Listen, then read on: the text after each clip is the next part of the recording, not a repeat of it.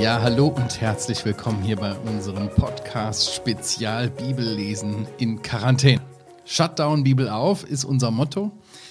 Der Jochen Endres und der ich, Christian Gaspari. Ganz genau, das haben wir langsam raus hier. Ja, wir wollen äh, dich begeistern, dieses alte Buch aufzuschlagen. Die Bibel, Gottes Wort, ist lebendig, reden unsere Zeit ähm, und ist das, was wir wirklich brauchen zum Leben. Ne? Gottes Worte sind Leben. Und es ist gut, sich damit zu beschäftigen. Ähm, und das haben wir vor, das tun wir. Markus Evangelium sind wir mittlerweile im äh, Kapitel 1, Vers 14 angekommen. Das ist der Abschnitt, den wir heute vor uns haben, 14 bis 20. Wir sind auf den Spuren von Jesus Christus. Letztes Mal haben wir, in der letzten Folge haben wir darüber gesprochen, Jesus wurde getauft, er reihte sich ein in dieser, Gott bekennt sich zu ihm, sagt, dies ist mein geliebter Sohn, an dem habe ich Wohlgefallen gefunden. Und dann, sogleich geht's los, der Geist treibt Jesus in die Wüste und er wird erprobt. In der Quarantäne, wie wir gehört haben. In der Quarantäne, genau. 40 Tage Quarantäne hier. Und das war keine einfache Zeit für ihn, eine große Herausforderung, aber er ging gestärkt daraus hervor. Und wir hatten gesagt, das blüht sozusagen auch uns. Darauf müssen wir uns einstellen, wenn es um Dienst geht, wenn Markus ihn beschreibt. Ja. Gut, lesen wir den nächsten Abschnitt ab Vers 14. Markus 1, Vers 14. Und nachdem Johannes überliefert war, kam Jesus nach Galiläa und predigte das Evangelium Gottes und sprach, die Zeit ist erfüllt und das Reich Gottes ist nahe gekommen. Tut Buße und glaubt an das Evangelium. Und als er am See von Galiläa entlang ging, sah er Simon und Andreas, Simons Bruder, im See die Netze auswerfen, denn sie waren Fischer. Und Jesus sprach zu ihnen, kommt mir nach und ich werde euch zu Menschenfischern machen. Und sogleich verließen sie die Netze und folgten ihm nach. Und als er ein wenig weiterging, sah er Jakobus, den Sohn des Zebedäus, und seinen Bruder Johannes. Auch sie im Boot, wie sie die Netze ausbesserten.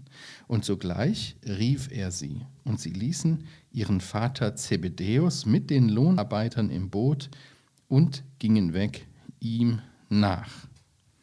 Ja, interessant hier, Johannes der Täufer geht und Jesus kommt. Ist irgendwie ein Dienstwechsel, ne?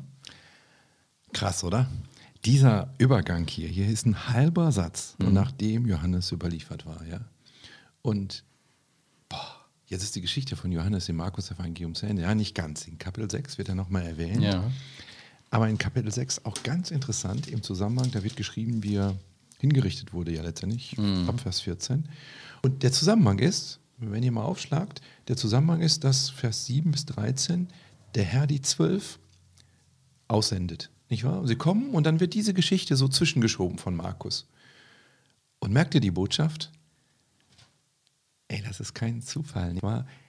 Diener Gottes müssen sowas eventuell in Kauf nehmen, was hier steht. Johannes wurde überliefert. Übrigens dasselbe Wort, was später dann von Jesus gesagt von Jesus. wird. Ihr der ich werde überliefert werden und er wurde überliefert und so weiter. Und er stirbt auch einen gewaltsamen Tod. Genau. Ja. Und die Jünger, als sie das erste Mal ausgesendet sind, kommen sie wieder und ja. sozusagen der Leser bekommt die Geschichte vom Tod Johannes des Täufers. Mhm. Also, das ist eine andere Heldengeschichte, als wir üblicherweise so erzählen, oder? Johannes der Täufer denken wir, boah, großer Mann, da wird jetzt viel von erzählt, hier ein halber Satz. Er wurde überliefert. Mhm. Es ist interessant, dass seine Bewegung äh, noch länger andauerte. Ne? Etwa bis 200 Jahre nach Christus gab es noch die Täuferbewegung, Johannes ja. der Täufer. Mhm. Sehr beeindruckender Mann, sehr viel gewirkt in, er hat ganz Judäa auf die Beine gebracht, nicht wahr? Und doch einfach nur ein Diener Gottes. Und jetzt müssen andere werden an, an seiner Stelle sozusagen berufen. Man hat ja hier den Eindruck, ne, dass der Übergang jetzt zu den vier Jüngern eigentlich so, ja, wie du sagtest, glaube ich, äh, jetzt Johannes ist weg, jetzt kommen vier andere Jünger natürlich Jesus, der im Mittelpunkt steht. Ja, Jesus ist ungefähr 30 Jahre alt, hat noch drei Jahre, dreieinhalb Jahre vor sich und er bereitet das schon vor, was nach ihm sein wird. Er gibt, er zieht hier, er fischt hier Jünger. Er weiß, auch er wird überliefert. Ja. Und er wird sterben und auferstehen Ja. und von dieser Erde gehen.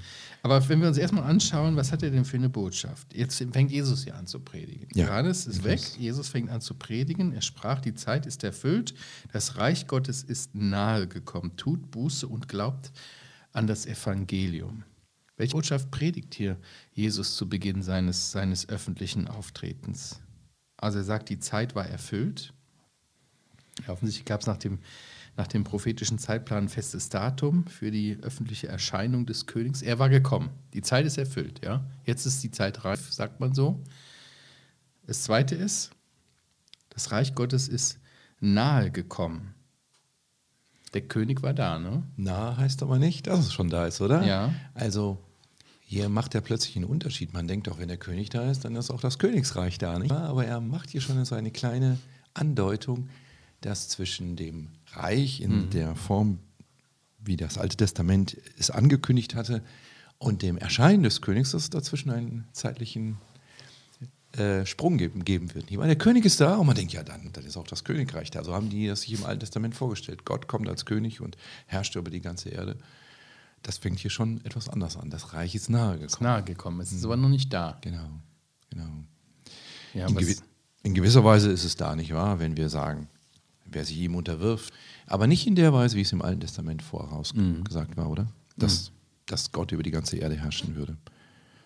Aber er ist da. Und was sagt er? Wir Er sollen. ruft auf zur Buße und zum Glauben an das Evangelium. Tut Buße und glaubt an das Evangelium. Ja, ist interessant, ne?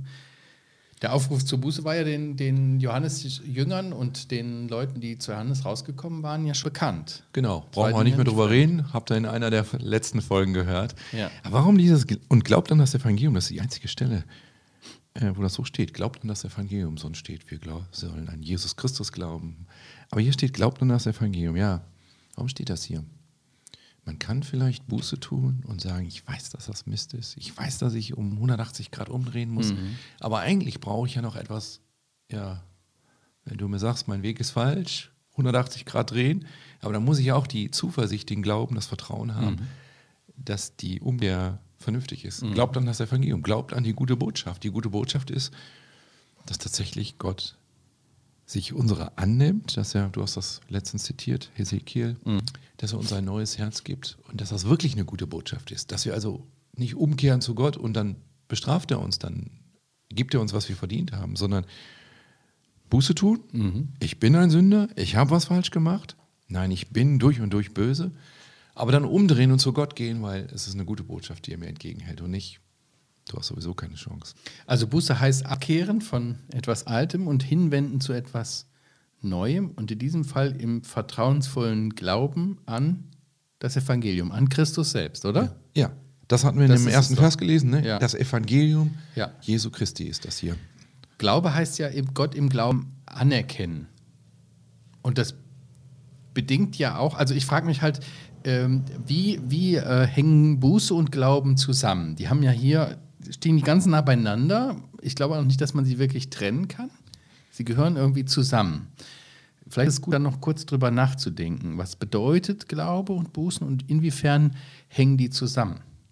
Also, man trennt das gerne. Ne? Buße, Buße tun ist jetzt nicht so, nicht so populär, oder? Ja. Also, ich höre, man, man hört selten jemanden predigen von der Kanzel, ja, tut Buße. Glauben schon. Ja. Aber ist das eine nicht notwendig vorher irgendwo, dass man auch sich erstmal abwendet und erkennt, das, was ich da gemacht, gedacht, getan habe, gesagt habe, das war verkehrt, das ist ja ein Ausdruck von Buße und denkt jetzt anders und handelt anders. Und Ja, ich glaube, auch wenn das nicht populär ist, nicht wahr? Also wir kommen im Markus-Evangelium nicht daran vorbei. Johannes hat Buße gepredigt, Jesus hat Buße gepredigt und wir werden auch sehen, die ausgesandten Jünger haben Buße gepredigt. Aber was ist das? Vielleicht, ich habe das mal gelesen, muss man nicht so ausdrücken, aber ist vielleicht ganz nett, vielleicht könnt ihr euch das auch merken. Buße ist der Weg zur Bekehrung, dass ich sage, boah, da ist Falsches, da muss ich mich korrigieren. Bekehrung ist der Wendepunkt sozusagen und der Weg zurück sozusagen ist der Glaube, dass ich sage, ja, aber ich vertraue jetzt auf Gott, dass er die Schuld gesühnt hat, Jesus Christus. Der Vers Markus 10, Vers 45, ich zitiere nochmal, aber einfach, dass der sich auch euch einprägt, nicht wahr? Jesus Christus ist nicht gekommen, um ihn zu werden, sondern um zu dienen und sein Leben zu geben als Lösegeld für viele. Evangelium heißt, ich glaube dieser guten Botschaft. Aber die hat keinen Wert, wenn niemand für mich sterben musste, dann ist das gar keine gute Botschaft. Buße, Bekehrung, Glaube. Vielleicht kann man das so als Dreischritt mit dem Wendepunkt. Obwohl ich die Übergänge echt schwierig Ja, finde. natürlich, natürlich. Also manchmal beginnt es auch einfach mit Glauben. Genau. Äh, irgendwie ist es interessant mit diesem Jesus. Also ich erlebe das schon mal öfters bei Menschen, mit denen ich im Gespräch bin, die ja irgendwie noch so ja, fern sind mehr vom Glauben, dass, dass sie doch darüber nachdenken, dass es interessant ist und man langsam merkt, ja, irgendwie kann man diesem Jesus wirklich vertrauen. Und dann auch mit dem Maß der Erkenntnis, wer dieser Jesus ist, auch das Maß der eigenen Sündhaftigkeit steigt und dann auch irgendwann eine, eine Buße, eine Umkehr passiert. Ne? Also ich finde das schwierig jetzt so im Absolut. Schritt 1, Schritt 2, Schritt 3, das so zu trennen. Das meine ich nur. Und ich glaube auch, dass wir auch heutzutage sehen müssten, wir haben nicht ein solches Publikum wie die hier. Ja. Die wussten, wovon sie Buße Ja, die tun waren ja klar, die waren Heute vorbereitet. Den Leuten vielleicht erstmal erklären, was überhaupt Sünde ist und wovon denn Buße zu tun ist, nicht wahr? Ja. Also, wir dürfen hier nicht eins zu eins sagen, genau das ist meine Botschaft. Ich sage den Leuten einfach, tu Buße. Erklär ihnen das liebevoll und fang vielleicht auch mit dem Evangelium an oder so und Ja. Mhm. von dem Glauben und so. Aber vielleicht hilft es so ein bisschen mal über die Begriffe nachgedacht Mhm. zu haben. Also, wir finden alles in der Bibel. Buße tun, sich bekehren, glauben und irgendwie ist das auch nicht voneinander zu trennen, oder? Jochen, machen wir weiter. Äh, Vers 16, Jesus ist äh, am See äh, Galiläa, geht da lang. Das kann man sich gut vorstellen. Strand oder was auch immer da war. Äh, er geht da vorbei und wen sieht er? Simon und Andreas, Simons Bruder, im See die Netze auswerfen. Das waren Fischer.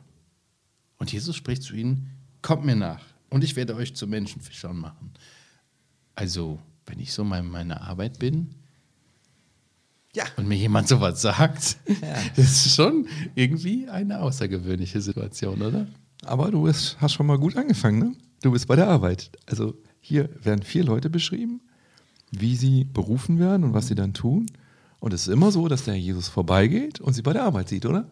Entweder werfen sie äh, Netze aus oder sie flicken sie, aber die sind bei der Arbeit. Sie sind bei der Arbeit, Jesus sieht und ruft sie und sie lassen so gleich alles liegen und folgen ihm nach. Diesen Teilschritt haben wir zweimal und ich finde, das ist toll.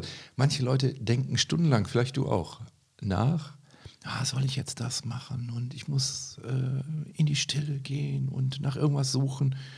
Und viele sagen mir, ich bin bei der Arbeit berufen worden. So, ich habe einfach gemacht und dann habe ich gemerkt, boah, der Herr will mich hier brauchen oder will diese Gabe, die ich da habe, nutzen. Ja, da gibt es dieses, dieses, äh, die, diese, diese Symbolik drin bei dem, bei dem Schiff, was in Bewegung ist. Nur das kann man lenken. Ne? Wenn man stillsteht, dann passiert auch nichts. Da kann man auch nicht führen irgendwie.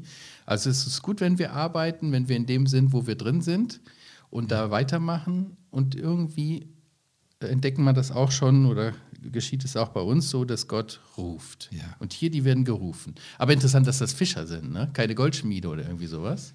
Ja, gar nicht so unbedingt super gebildete Leute, oder? Nicht super gebildet, aber wahrscheinlich schon ein häufiger Beruf.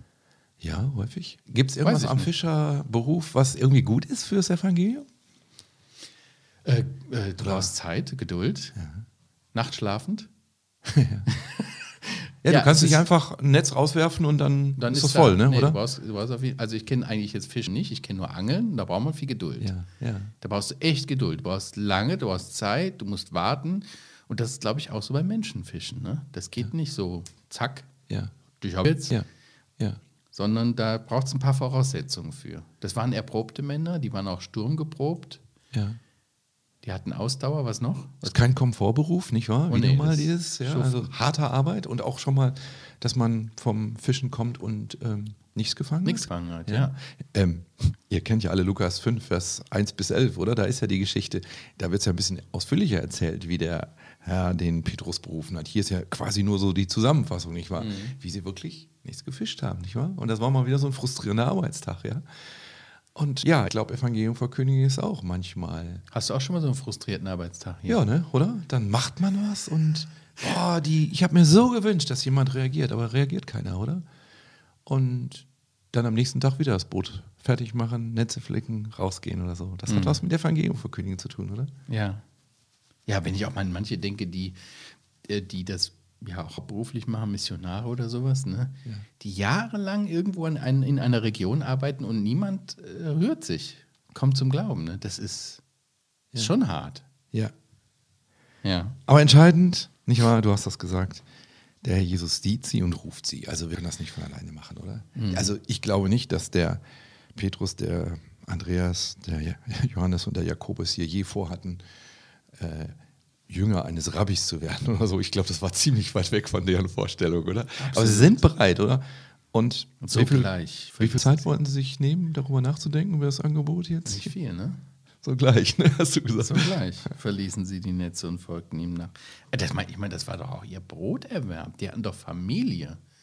Da gehört doch schon was zu. Ja, und Das übrigens- steht ja da auch, ne? Dass sie ihren Vater und Genau. die Lohnarbeiter, also die hatten ein kleines Unternehmen, ließen die einfach zurück.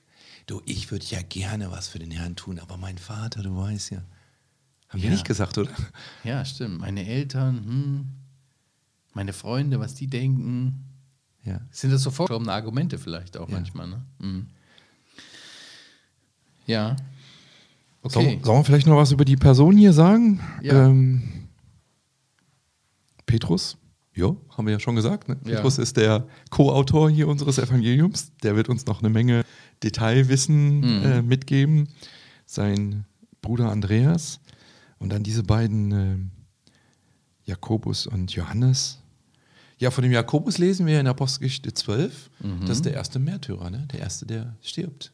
Klingt ja auch so ein bisschen an, zumindest die, die das Markus-Evangelium das erste Mal gelesen haben, Mhm. die wussten vermutlich schon, ja, der Jakobus, das ist ja der, den wir gar nicht kennengelernt haben, weil der ist ja schon ganz früh verstorben, nicht wahr? Und man sagt ja, dass vermutlich alle elf Jünger eines Märtyrertodes Ja. gestorben sind. Ja, also, Wären die wohl eingestiegen, wenn sie das gewusst hätten? Tja, würdest du einsteigen, wenn du das weißt? Wie viel ist uns der Herr wert? Das hängt auch damit zusammen, ja, wie wir sehr, wie wir ihn wertschätzen, oder? Ja. Und Markus will uns hier den Herrn groß machen. Der Herr ruft, boah, und die gehen sofort, oder? Aber wie ist das denn heute? Ich meine, da war das ganz klar. Jesus ging da lang, er ruft und die folgen ihm. Irgendwie hat es für sie ausreichend Indizien gegeben, dass sie sagen, dem Mann glauben wir, dem Mann folgen wir. Das war ja jetzt nicht eine Bauchentscheidung oder sowas. Das war für sie klar. Ja. Das waren ja gestandene Männer. Für die stand was auf dem Spiel. Ruft Gott heute auch noch so? Hast du das vielleicht schon mal erlebt, dass Gott dich klar gerufen hat? Hat Gott dich schon mal gerufen, Jo?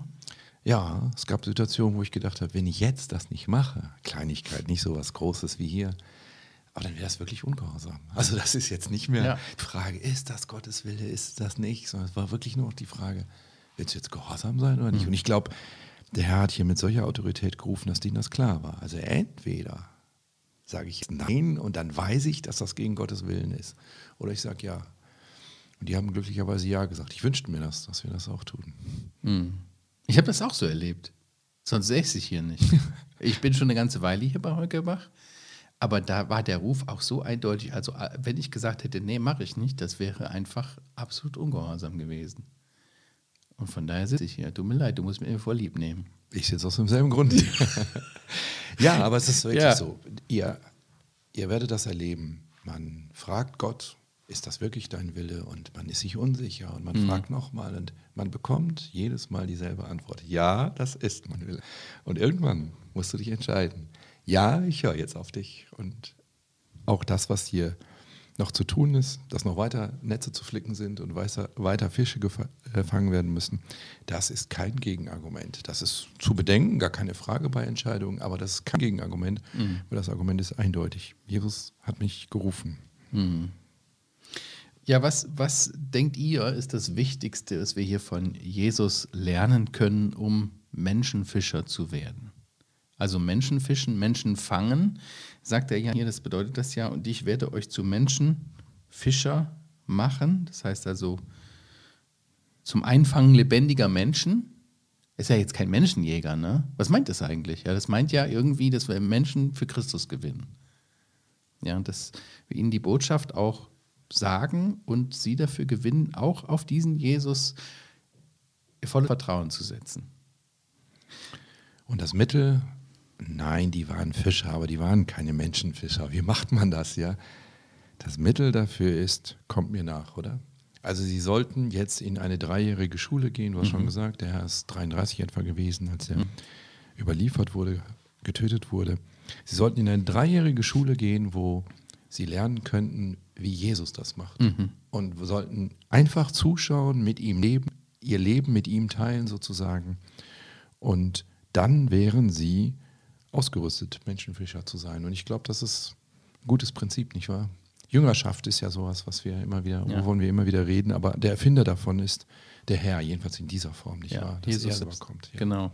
Und sie treten ein in diese Jüngerschaft, in diese Nachfolge, lassen etwas hinter sich ein Stück weit. Ne? Also Petrus ist schon auch immer wieder nach Hause gegangen. Ne? Ja. Der Frau und Kinder äh, und ähm, äh, Familie. Aber sie sind mit dem Herrn gezogen. Wir waren tagsüber immer wieder mit ihm unterwegs und sie lernen von ihm. Und das sind auch die nächsten Verse ab Vers 21, wenn wir nächstes Mal uns mit, in der nächsten Folge uns mit beschäftigen. Äh, Da lernen sie auch etwas von der Vollmacht von Jesus kennen. Ja. Ja. Ja. ja, du, Jochen, wir sind schon wieder, wir haben Mann. schon wieder ein bisschen überzogen. Ja, wir geben uns immer Mühe, eine Landung zu machen. Das gelingt uns leider noch nicht so gut, aber macht nichts. Ähm, Ihr habt ja Zeit. ja, genau. Ja, wir freuen uns, dass ihr mit dabei wart. Ähm, ihr findet natürlich alle Folgen bei iTunes, Spotify und anderen Podcast-Anbietern. Und wenn euch Bibellesen in Quarantäne gefällt, gebt uns einen Daumen hoch, liked und bewertet uns. Schreibt uns auch gerne eure Fragen äh, oder Anregungen. Podcast.heukebach.org. Wir sagen Tschüss an der Stelle. Tschüss. Bis zum nächsten Mal. Ciao.